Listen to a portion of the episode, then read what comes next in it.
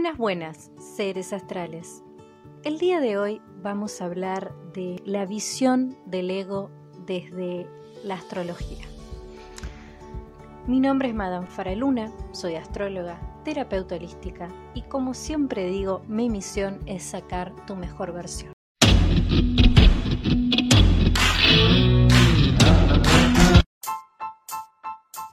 Madame Faraluna, astrología y terapias holísticas todo lo que querés saber del universo, el clima astral, los fenómenos celestes, las terapias holísticas y el mejor contenido. Madame Faraluna, astrología y terapias holísticas. Lo mejor de lo mejor. Tu mejor versión te espera. Accede a todo lo que querés saber del universo. Accede a mis servicios en línea. Seguime en Spotify, Madame Faraluna. En Facebook, Faraluna Faraluna el mejor contenido, todo lo que querés saber en Madame Faraluna. Que escuches esto no es casualidad. Saludos astrales.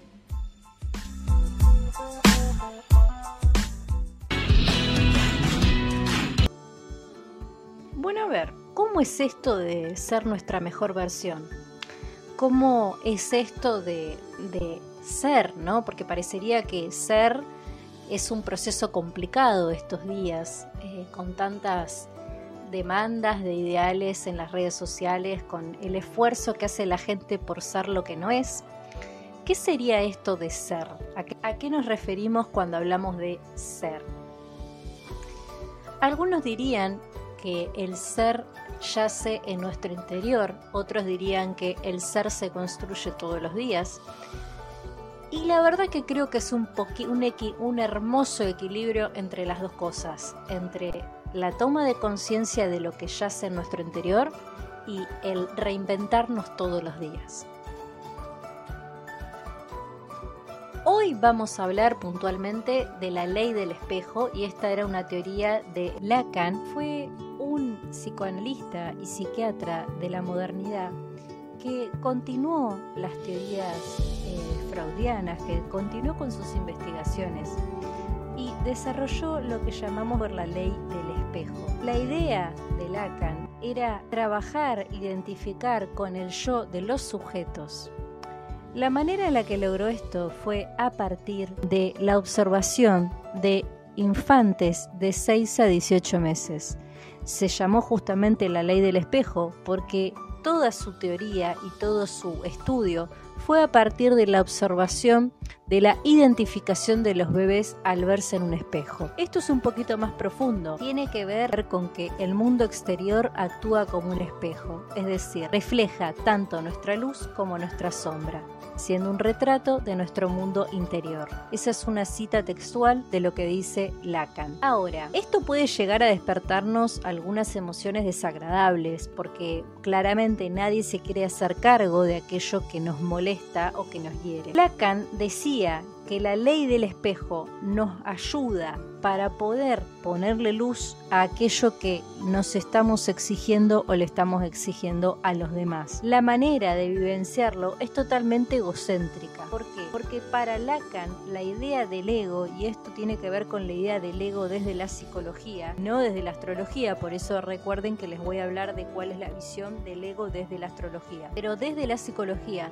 el ego es esa máscara que le da entidad al ser. La entidad del ser tiene mucho que ver con cómo somos recepcionados con nuestro entorno, qué nos dice nuestro entorno y por supuesto cómo reacciona el entorno a las cosas que vamos haciendo. Entiende que es una visión totalmente egocéntrica porque es una visión desde el yo más indefenso, es una visión desde quien creemos ser o lo que percibimos que somos. Esto tiene mucho más sentido cuando estamos hablando de un niño. No nos olvidemos que este señor analizó bebés de 6 a 18 meses. Lo que hizo fue observar el comportamiento y la reacción de los bebés ante un espejo. Por supuesto, relacionó la dinámica parental con el mundo diabólico, desde, por supuesto, parándose en el postulado de la teoría del amo y el esclavo de Freud. Esta teoría, más o menos, es la siguiente, y digo más o menos porque mi idea no es marearlos. De todos modos, si quieren, después podemos hacer un podcast solo de esto. Esta teoría dice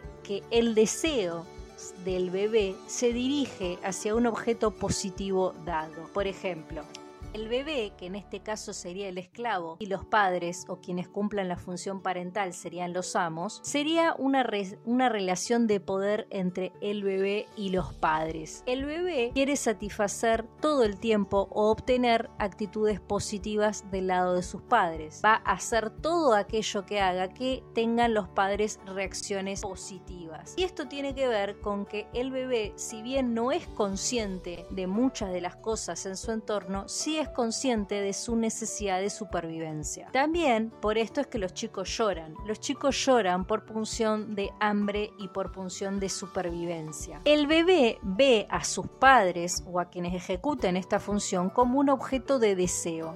Y esto no se tiene que confundir con el deseo del tinte sexual, sino el deseo de aquello que ellos quieren lograr o aquello que ellos quieren percibir. Cuando un bebé es muy chiquito, lo que perciba de su entorno, ya sea de manera positiva o negativa, va a condicionar la imagen que tiene el bebé de sí mismo, por lo menos hasta que se vea reflejado en un espejo. A partir de que el bebé se puede identificar en un espejo, empieza a considerarse como un ser fragmentado. ¿Qué quiere decir esto? Que el bebé Quiere decir que el bebé, hasta que se puede ver en un espejo, se siente que es parte de un todo en el que él es ese todo. No se ve separado de su madre, no se ve separado de su padre y no se ve separado de absolutamente nada. El niño, cuando ve el espejo, aparte de que tiene por primera vez conciencia de su imagen corpórea, también empieza a tener lo que se llama una lucha con su máscara interna porque lo que ve en el espejo no es otra cosa que un aparente reflejo, pero ese objeto no es él, es lo que él ve de sí mismo. El espejo solo refleja una aparente visión de nosotros mismos. La teoría del espejo, justamente, habla de las respuestas positivas y negativas y de la construcción del yo a partir de lo que podemos percibir o lo que nos hacen percibir. Supongamos un niño al que le dicen siempre que es bueno. Este chico se va a percibir como bueno amén de que tenga en sombra o que tenga reprimida maldad y viceversa. Acá podríamos caer en la dicotomía de que no hay nada, absolutamente nada, que sea bueno o malo. La verdad es que para la psicología no existe el bien y el mal, son todas las mismas caras de una misma moneda. En este caso, en realidad, lo que hay que hacer énfasis para que se entienda es que el objeto de deseo, el objeto ideal del mundo imaginario, es aquello que estamos viendo reflejado, es aquello que podemos ver y fragmentar. Y por supuesto, aquello que vemos en el espejo también está alimentado de lo que percibe el resto de nosotros. Cuando nosotros hablamos de una diferencia abismal entre quien creemos ser o quien el ego nos dice que somos y quien realmente somos. Estamos criticando a otro, muy probable que estemos criticando al otro desde aquello que tenemos en sombra, desde aquello que existe en nuestro inconsciente, en nuestro mundo no explorado. La ley del espejo dice que lo que ves en el otro no es más que tu reflejo. Y esto por ahí es difícil de digerir para las personas que tengan relación con personas tóxicas o que tengan relación con personas abusivas. Acá no estamos diciendo que si vos sos una persona que sufre bullying o violencia interfamiliar, quiere decir que existe una persona violenta adentro tuyo. Puede que no seas una persona violenta, pero sí quiere decir que en tu imaginación existe la violencia. Si en tu imaginación, en tu mundo inconsciente no existe la violencia, jamás de los jamases vas a traer gente violenta. De misma manera que muchas de las actitudes o cosas que reprimimos justamente porque no fueron alimentadas el contrato narcisista entre padres e hijos, hace a que se reprima mucha parte de nosotros mismos que no hemos explorado. Lo que reprimimos y todos nuestros miedos se manifiestan afuera. Una frase muy famosa dentro de lo que son las terapias holísticas, que es que todos diseñamos nuestro propio universo. Y esto no quiere decir que las cosas malas que te pasan sean porque las pensaste. En realidad sí. Lo que quiere decir es que somos creadores de nuestro universo personal, ya sea desde la conciencia o desde la inconsciencia. Todo lo que le tengamos miedo y todo lo que alguna vez hayamos manifestado tiene infinitas posibilidades de sucederse en la realidad. Cosas que les tenemos miedo eventualmente suceden. Las cosas que existen en nuestra imaginación y que no queremos eventualmente suceden. Puesto que no somos robots y no podemos tener 100% el control de lo que nos sucede. Sí es importante que tengamos en cuenta esto para entender la idea. Energéticamente, el miedo, la felicidad, la frustración, el amor, la certeza y la incertidumbre en determinadas frecuencias muy específicas. Sabemos que somos que responden a las frecuencias energéticas. De acá decimos que como emanamos, atraemos. Y lo que atraemos no siempre es un proceso consciente, también es un proceso del inconsciente. Ley del espejo lo que está diciendo no es que tu vida va a ser perfecta a partir de que seas consciente de esto, pero sí es importante que entiendas que la construcción de quien crees ser está viciada y distorsionada por tu mundo fractal e inconsciente. Pregunta acá sería, ¿Por qué estamos hablando de esto? Estamos hablando de esto porque he visto mucho en las redes sociales, y esto lo veo con mucho contenido, no solo con esto, que hay como una especie de falta de información o de mal uso de la apropiación del contenido. Con esto me refiero a que muchas veces solemos leer afirmaciones de positivismo tóxico, desde mi manera de verlo, las que creemos que realmente podemos diseñar absolutamente todo a nuestra voluntad. Si pudiéramos diseñar todo a nuestra voluntad, realmente solo no habría problemas aparentes en la humanidad, sino que claramente que somos terapeutas y el resto de las profesiones que se dedican a sanar no existirían. Ahora bien, la ley del espejo no va a hacer que tu vida cambie de la noche a la mañana, pero sí te va a colaborar, preguntarte qué es lo que estás exigiendo, qué es lo que te está pasando, por dónde empezar y por dónde tendríamos que trabajar. Ahora, seguramente me estarás preguntando cuál es la relación entre la ley del espejo y cuál es la relación con Saturno. Vamos a nombrar a Saturno. Saturno es el planeta por excelencia de los límites. En la astrología representa el límite y representa el límite colectivo. No es cualquier límite, es el límite colectivo. Saturno representa todo lo que tiene que ver con los límites, la permanencia, las jerarquías. Todo lo que creemos, lo que hemos creado, que es parte de nosotros, todo de lo que nos hemos apropiado. Saturno, astronómicamente hablando, tarda en aproximadamente 29 años en completar la franja zodiacal y permanece en cada uno de los signos de 2 a 5 años. No es noticia nueva que Saturno le da regencia al signo de Capricornio, al signo de la tierra, al signo de lo tangible, al signo de lo material, al signo del trabajo, la ambición por excelencia.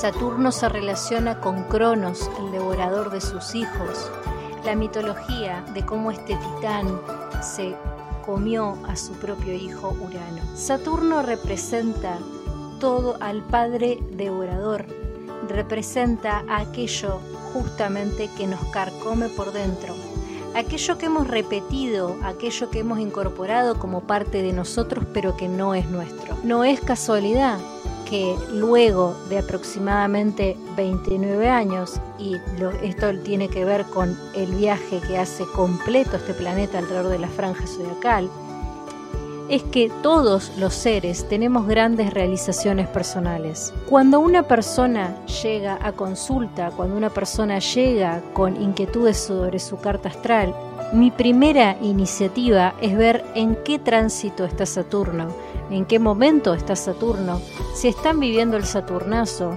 si Saturno está pegando con el, ascendente, si Saturno cayó en casa 12, si Saturno está en cuadratura o en conjunción con Plutón. Saturno nos habla del ego. Saturno se relaciona íntimamente con la ley del espejo, porque Saturno es aquello que creemos que es nuestro pero no nos pertenece. Saturno es todo lo que hemos mamado en nuestra vida cotidiana. Saturno es quien creemos que somos. Saturno es esa mochila de la que nos tenemos que desligar. Saturno son las malas experiencias. Bien, las personas que quieran, las personas que quieran saber más de Saturno, pueden pedirme que les haga un podcast hablando justamente de la mitología saturnina del devorador, del padre devorador, pero también si quieren les puedo mencionar quién es una de las autoras intelectuales más influyentes de la época sobre Saturno. Y esta es una afamada astróloga y psicóloga estadounidense de origen británico llamada Liz Green. Liz Green fue una astróloga que nació el 4 de septiembre de 1946. ¿Querés saber más de Saturno? También te invito a, invito a leer los libros de esta psicóloga y astróloga Liz Green, americana británica, nacida en Londres, pero que finalmente hace su vida junto con su madre en los Estados Unidos. Nacida el 4 de septiembre de 1946, Actualmente Liz Green tiene 75 años y es una de las astrólogas más renombradas y más reconocidas en el mundo. El libro que les, recomiendo que lean de Liz Green es Saturno, una nueva mirada al antiguo demonio. Fue escrita en 1976. Tiene muchos otros libros interesantes como Astrology for Lovers, La dinámica del inconsciente, los planetas interiores. No voy a detenerme en la biografía de Liz Green porque se nos va a hacer muy exhaustivo y muy largo. Sí me parece importante mencionarla porque ella tiene mucho que ver con todo lo que tiene que ver con la información de Saturno y todo lo que puedes aprender de Saturno. Pero volviendo a la idea mitológica de Saturno como el padre devorador, de acá tenemos que entender justamente en qué momento y desde qué lugar de nuestro inconsciente es que somos, estamos autodevorándonos. ¿Qué es eso que no queremos ver? ¿Qué es eso que le estamos quitando la cabeza?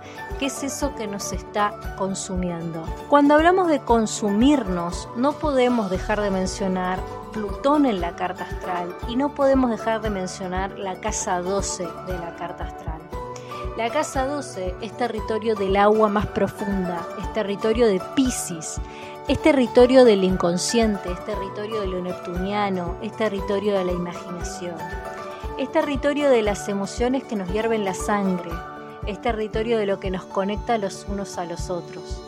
Plutón, por otro lado, es territorio escorpiano, es territorio del inconsciente, pero de la parte putrefacta del inconsciente. Es la parte del ave fénix, la parte que nos va a hacer resurgir. Si nosotros queremos acceder a nuestro inconsciente, si nosotros queremos acceder a todo eso que nos dijimos que somos, pero que no somos, si nosotros queremos acceder a la verdadera visión nuestra, no a la fragmentada, tenemos que ver en nuestra carta natal a dónde está Plutón a dónde está Saturno y a dónde está la casa 12. Si los oyentes del otro lado son estudiantes de astrología avanzada, lo pueden hacer por ustedes mismos. Si lo quieren saber, se pueden contactar conmigo al 2996 55 22 16. Nunca es un mal momento para una consulta astrológica, nunca es un mal momento para indagar en nosotros mismos. Lo que respecta a el ego en sí. Otro autor bastante interesante que nos habla del ego desde una visión astrológica fue Oscar Adler. Oscar Adler fue un violinista, médico y astrólogo austríaco. Oscar nació el 4 de junio de 1875 y falleció el 15 de mayo de 1955. Escribió muchos libros de astrología, escribió también libros que relacionan la astrología con la medicina, fue uno de los responsables del nacimiento de la astrología medicinal y por supuesto Dejó grandes libros como La astrología como ciencia oculta y El testamento astrológico. Oscar, que fue un violinista, médico y astrólogo austríaco, dejó mucho, mucho en la actualidad de lo relacionado con el ego. Oscar basaba su construcción del ego desde la visión oriental. Oscar decía que el ego era aquello que nos acercaba a Dios, aquello que nos conectaba con la conciencia máxima. Oscar entendía que era necesario conectar con la esencia divina y que la mejor manera para hacerlo era a través de interactuar de manera consciente con la divinidad, de racionalizar todo aquello que yace en el interior. Por supuesto que también Oscar no deja de entender que esta relación es una relación desde el lado intelectual, desde el lado de los pensamientos, desde el lado de la creación.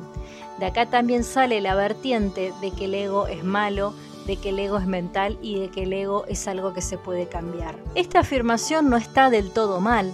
Lo que no me parece es que el ego sea malo. Me parece que hay una mala apropiación de la información y un mal entendimiento de lo que es el ego. Parecería acá que la astrología y la psicología dicen lo mismo sobre el ego, pero la verdad es que no. La psicología ve al ego como una especie de máscara que nos oculta a nosotros mismos de nuestro verdadero ser. Por otro lado, la astrología ve al ego como una expresión del potencial del ser que fluctúa y puede cambiar con el paso del tiempo. Es decir, para la astrología el ego no tiene poder.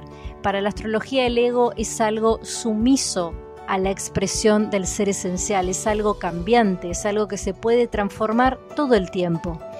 No obstante, la psicología ve al ego como algo difícilmente de cambiar y tiene que ver con una máscara hacia, hacia el mundo exterior. Parándonos desde acá, tenemos que ponernos de acuerdo qué concepto del ego vamos a usar y la verdad que yo los invito a usar el que les sirva. Personalmente, como astróloga, me quedo con la concepción de Oscar Adler del ego. Creo que somos seres expresivos, que podemos cambiar constantemente, nos guste o no. Creo que nos podemos reinventar todo el tiempo y creo también que podemos volver al pasado todas las veces que querramos. También creo que podemos acceder a la divinidad desde la expresión y desde el pensamiento. Así que estoy totalmente de acuerdo con la visión astrológica. Esto no quiere decir que esta sea la definitiva, sino que quiere decir que es la que yo uso para mi filosofía de vida, para mi cosmovisión de la vida y que es la que uso también en las consultas. Otro autor que no podemos dejar de mencionar, que dio grandes aportes importantes a la astrología y ya más desde la idea del inconsciente y de todo lo que tiene que ver con lo lunar y los ciclos de la luna, fue Dane Rodnyard. Este fue un autor estadounidense nacido en Francia que fue astrólogo humanista y compositor modernista. Fue el responsable de lo que hoy llamamos astrología transpersonal, nació el 23 de marzo de 1895 y falleció el 13 de septiembre de 1985. Uno de los libros más importantes que nos ha dejado ha sido The Lunation Cycle, el círculo de la luna, escrito en 1967, y Person Centered Astrology, escrito en 1972. Tiene otros libros importantes, pero este hombre se dedicó más que nada a trabajar con el inconsciente, es decir, con el mundo de lo neptuniano y con el mundo de lo lunar. Concluimos entonces con que la ley del espejo es aquella teoría que nos habla de que lo que vemos en el otro es una, un reflejo imaginario y o distorsionado de nuestra percepción de la realidad.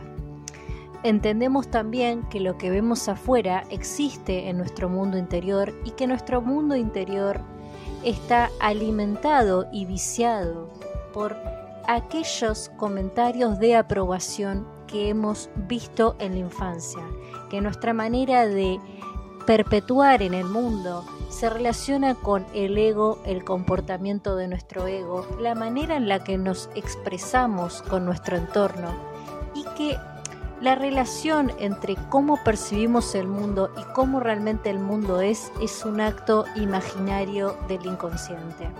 Que nuestro mundo inconsciente está lleno de cosas que nos pueden ayudar a sanar, a solucionar el conflicto, que lo que nos dijeron no necesariamente tiene que ser cierto y que Saturno, Plutón y la Casa 12 juegan un papel primordial en lo que tiene que ver con el acceso de la información del inconsciente, en lo que tiene que ver con la manifestación de nuestro ego, lo que tiene que ver con cómo vemos el mundo, de qué color lo vemos. Que la ley del espejo es necesaria tenerla en cuenta, pero que para que realmente nos sirva, para realmente cambiar la frecuencia, para realmente diseñar ese mundo que queremos diseñar desde nuestro ideal, es necesario abrirse a la posibilidad que quizás no somos quienes creemos ser y que realmente tenemos el poder de cambiar y de reinventarnos todos los días. Que el cuento que nos contamos no necesariamente es cierto y que en realidad no hay una verdad absoluta porque la vida es una sistematización de proyecciones neptunianas e inconscientes. Si te gustó el podcast, dale like y compartirlo.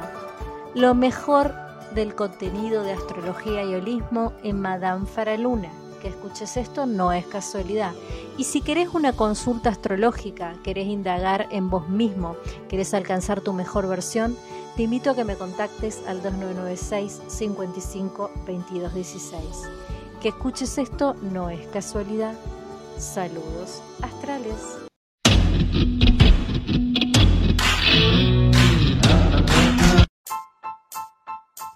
Madame Faraluna. Astrología y terapias holísticas.